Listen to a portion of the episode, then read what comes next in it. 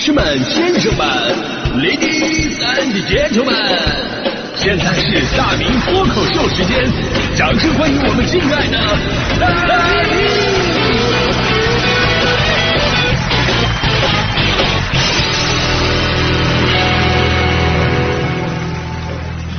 好，欢迎各位来到今天的大明脱口秀，我是大明啊。最近天真的是越来越冷了，所以说建议朋友们一定要及时的增添衣物，因为现在大多数地方呢还是没有开始供暖的嘛，所以您呢可以在京东下单我的新书《向快乐出发》啊，直接京东搜“向快乐出发”就行了，然后多买几本，然后再弄个火盆儿啊。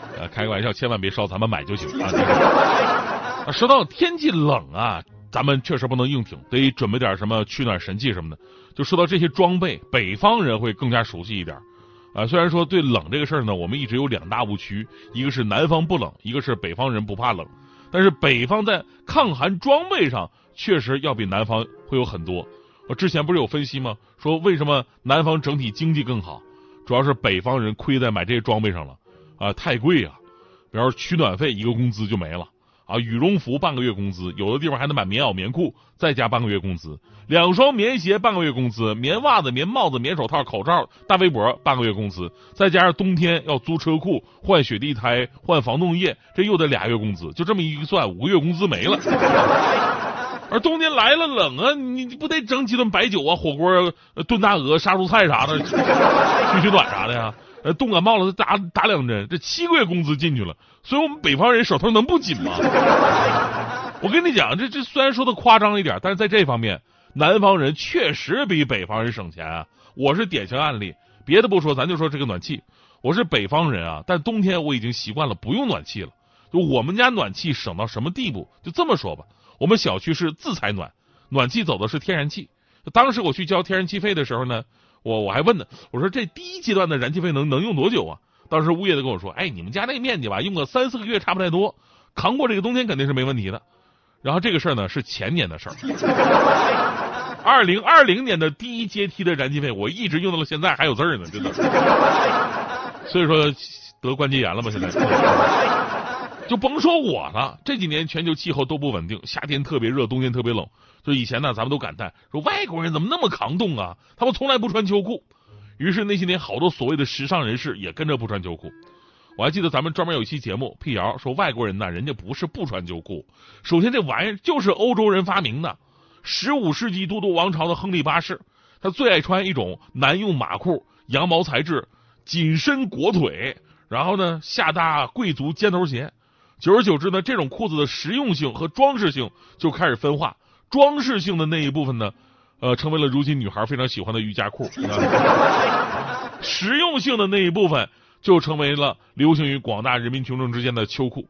所以这个故事告诉我们道理啊，秋裤跟瑜伽裤师出同门，都是欧洲宫廷风啊。后来正式的秋裤呢是诞生于北美，所以呢，咱就说无论是北美啊还是欧洲啊，人家也不是不穿秋裤。只不过是没冷到份儿而已。你看现在这个能源危机中的欧洲，在越来越寒冷的气候当中，就开始疯狂的迷恋来自中国的这些过冬神器了。有数据显示，十月以来，秋衣秋裤在法国、德国、意大利、荷兰、波兰等多个国家都有三倍以上的环比增长。你就甭说秋衣秋裤了，这太太基本了啊！其他的神器也大受欢迎啊。你很难想象，在中国普普通通的一条电热毯。在国外的电商平台上，一天能卖出上万件，而且价格是咱这儿的好几倍。我们都知道啊，就电热毯是那种只要你开了一次，就再也无法拒绝的东西。寒冷的天气里边，只要提前预热这条毯子，上床直接掀开被子躺进去，人生瞬间达到巅峰。来自中国海关总署的数据显示，仅今年七月份，欧盟二十七国进口中国电热毯就高达一百二十九万条，环比增长近百分之一百五。八月份又进口了一百四十万条，这还没到最冷的时候呢。那外国网友们在体验过后纷纷感叹说：“电热毯是世界上最伟大的发明之一。”还有网友在这建议说：“这个要不要给这个发明者颁一个诺贝尔奖？” 除此之外呢，全世界的姑娘们都爱美，而在中国火了好久的光腿神器，如今被外国美眉们发现了。就光腿神器，我们都知道，穿上以后呢，依然有那种露腿的感觉，但是很暖和。虽然我实在不明白大冬天为什么一定要露腿，为什么？十月至今，光腿神器销售额在欧洲取得了百分之一百三十一的环比增长。有了这个神器，我们团队的破洞牛仔裤达人妞妞同学，就可以在冬天尽情的穿她的破洞牛仔裤了。以前穿破洞牛仔裤吧，里边啊也冷，必须得套秋裤，然后把秋裤对应的位置也剪一洞。就比刚才说的还受欢迎的，还有热水袋，这是最基础的啊，最基础的了。这个十月至今，国产热水袋销售额在全欧洲取得了百分之三百的环比增长，暖手宝的销售额更是环比增长了百分之四百四十七。其中啊，来自荷兰、法国、德国和波兰的消费者对中国生产的取暖器，还有什么暖脚宝、电热围巾等等等等吧，这些神器是最为依赖的。我们希望有更多的中国制造能够走出国门，温暖全世界。那昨天我看到这条新闻的时候吧，我心里边就有点疑惑，因为你看啊，荷兰、法国、德国、波兰，就这些国家吧，其实比北欧国家幸福多了。就怎么北欧国家不多买一点这个东西过冬呢？后来我了解了一下，发现了一个惊人的事情啊！咱们今天不是说抗冻吗？你到底能有多抗冻？说到抗冻这方面，人家北欧国家人真真的是天赋奇葩，尤其是芬兰人。我记得咱们以前有一期节目说这个芬兰人社恐。其实芬兰人还有一个大一大特点就是他们特别抗冻，毕竟啊，芬兰首都赫尔辛基是全球纬度最高的首都之一，比咱们祖国最北边的大漠河还要高。一年他们平均气温是零下四度，常温啤酒都是冰块啊。网上有关于芬兰人到底有多不怕冷的段子，说零上十度的时候，这个西班牙人开始戴毛线帽啊、皮革手套、穿那个大衣了，而芬兰人。在这样的一个情况之下，才开始日光浴。零上五度的时候，意大利人发现他们车子启动都有点变慢了，而芬兰人还开着敞篷车在那兜风。零下十度的时候，英国人开启了电暖气，芬兰人呢终于开始穿起了长袖。零下二十度的时候，澳大利亚人开始争相的逃出马洛卡岛，而芬兰人开始举办最后的夏日祭典，准备迎接秋天到来。零下五十度的时候。北极熊开始冬眠，而芬兰军队开始冬季求生训练。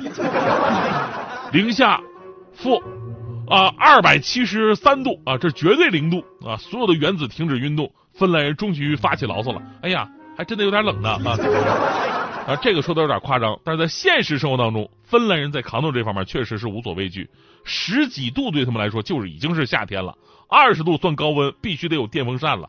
冬天外边零下几十度。满地厚厚积雪，芬兰的亲妈们去这个店里边喝杯咖啡啊，或者买个东西啊，就把婴儿车连同亲生的宝宝啊，就直接放在冰天雪地里，让他们在那凉快着啊，导致每年芬兰职能部门都会接到一些举报电话，说哎呀不好啦，有人把孩子遗弃到雪地里边啦，你们赶紧来管管呐！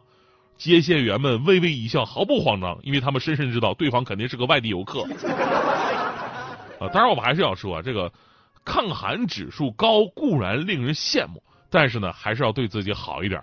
希望芬兰人民有机会能听到我们的节目，然后回头给孩子们买一条电热毯吧。何必呢？这个亲测容易得关节炎，真的。实在不行，咱们电吹风、暖暖被窝也行啊。最后提醒朋友们啊，呃，买这种取暖电器呢，一定要选择那种正规的大品牌，因为有的山寨货吧，上一秒它是电热毯，呃，下一秒就变成电烤盘。大弟去年送我一条电热毯，我当时特别感动。哎呦，真的是冬天送温暖了。哎呀，感谢感谢！大弟说，哎，不用谢不用谢，特别便宜，九块九包邮。我一听这话呀，我我真的我一冬天我坚持下来我就没敢用啊。谁知道他是送给我呀，还是想送走我呀？